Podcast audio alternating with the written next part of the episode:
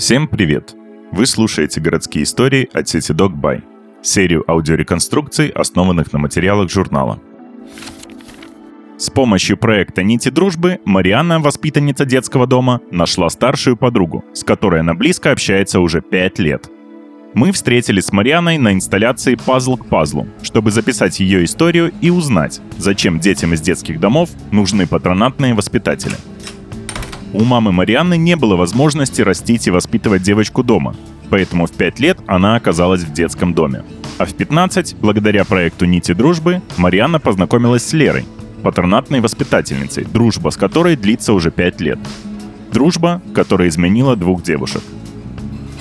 Маму Марианы не лишили родительских прав. Она сама приняла такое решение. Она могла в любой момент забрать дочку, но не делала этого. Просто не могла дать всего необходимого, а дома не было нужной обстановки для ребенка. Но при этом мама всегда присутствовала в ее жизни. Марьяна была единственная в классе, к кому приходили родители. Это сказалось на том, как я чувствовала себя в детском доме и как складывались там мои отношения с другими ребятами и воспитателями. Я знала, что мама рядом, что я всегда могу ей позвонить, поэтому мне было легче, чем другим. Если что-то было не так, я говорила об этом маме, и она разбиралась в ситуации. А когда я стала старше и жила в другом детском доме, со всеми трудностями начала справляться сама. У меня были хорошие отношения с директором, и если что, решала вопросы с ним. Но все равно в некоторых ситуациях мама приходила на помощь. Как ты стала участницей проекта «Нити дружбы»?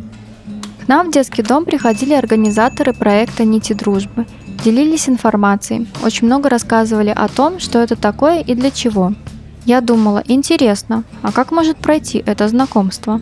Во что перерастет дружба, если она получится? Да, может быть мне все не понравится, но вдруг все будет круто, и я захочу дружить с этим человеком. Мне подобрали именно такого друга, как я хотела. Лера идеально знала русский язык, мне казалось, что это очень круто. Английский и была творческой личностью. Она журналистка, и мне показалось, что мы действительно похожи. Помнишь вашу первую встречу? Сильно ли волновалась? Мы встретились во второй половине дня. После школы я уже знала, что мне предстоит знакомство. Было волнительно, но в то же время очень здорово. Познакомиться с человеком, с которым можно будет еще и дружить. Я сразу заметила, что у нас с Лерой очень похожи глаза. Было такое впечатление, что мы уже знаем друг друга – Сначала мы немного стеснялись, но потихоньку стали находить общие темы для разговоров. Да, может быть банальные, но они нам помогли хотя бы минимально узнать друг друга. Если честно, мне казалось, что я встречу какого-то взрослого человека, а передо мной будто был ребенок. Она казалась такой молодой, и, конечно же, это тоже нас очень сближало. Лера с самого начала старалась меня раскрепостить, Учила разговаривать, отвечать на вопросы. Учила правильно их задавать. Это был реально новый этап развития в мои 15-16 лет. Я впервые поняла, что это такое – разговаривать с людьми. В школе к тебе уже есть определенные отношения, а здесь совершенно новый человек, который хочет тебя узнать с нуля. Не может быть, что вы никогда не ссорились. Да, сначала у нас в отношениях были сложности. Например, я тогда часто опаздывала, потому что не умела распределять время. Первые разы Лера прощала, но потом стала учить меня быть более пунктуальной. Еще одна сложность. Несмотря на то, что мы часто общались, нам все равно надо было довольно много времени, чтобы стать более открытыми. Наверное, нам потребовался год для того, чтобы сблизиться. Каких-то серьезных ссор у нас никогда не было, если только небольшое недопонимание из-за разногласия чувств – Скажем, я сама себе что-то придумала, убедила себя в чем-то и считаю, что так и есть в реальности. Но мы всегда в таких ситуациях пытались найти компромисс, а не ссориться. Или, скажем, она, будучи взрослым человеком, считала, что учеба – это труд. А я считала, что учеба – это скорее мечта, которую можно просто исполнить. В такие моменты она меня возвращала из этой мечты в реальность, приземляла и подсказывала, как на самом деле выглядит ситуация. Тебя это не злило? Меня задевало то, что мое мнение может быть ошибочно. Всегда хочется найти человека, который будет думать так же. Но в то же время Лера учила размышлять более широко, видеть разные точки зрения. Это реально круто. И если раньше я думала, что мою мысль обязательно поймут, то теперь стараюсь доносить ее более аккуратно, объясняя, что имею в виду. Мне кажется, со мной Лере было достаточно сложно. То у меня есть настроение, то нет. То меня надо постоянно развлекать. Я была как будто вечно недовольным человеком.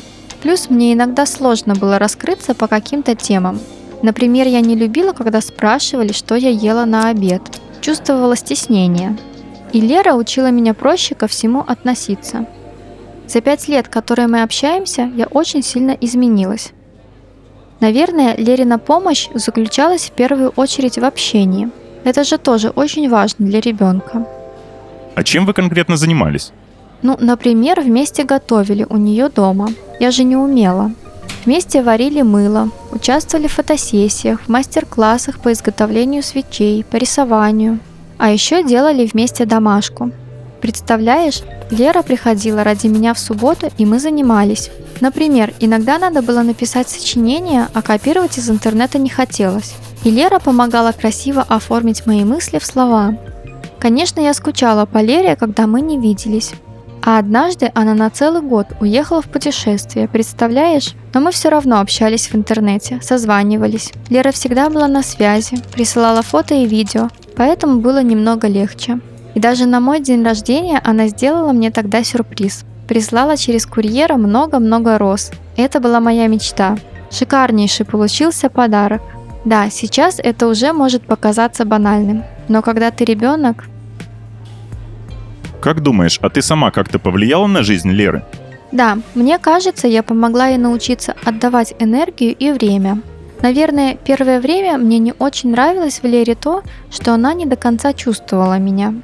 Мне всегда казалось, и сейчас еще немного кажется, что человек должен меня угадать. А Лера в этом плане была немного закрыта. Ее чувства не до конца были развиты. Она была слишком взрослой, слишком в работе. А ведь чтобы говорить о работе со мной, ребенком, надо подключать еще и чувства, суметь объяснить это на эмоциональном уровне, чтобы мне было интересно и понятно. Конечно, может быть, она этого не хотела, но с каждым разом все больше раскрывалась и старалась общаться со мной на моем уровне. Вы сейчас еще общаетесь? Да, конечно.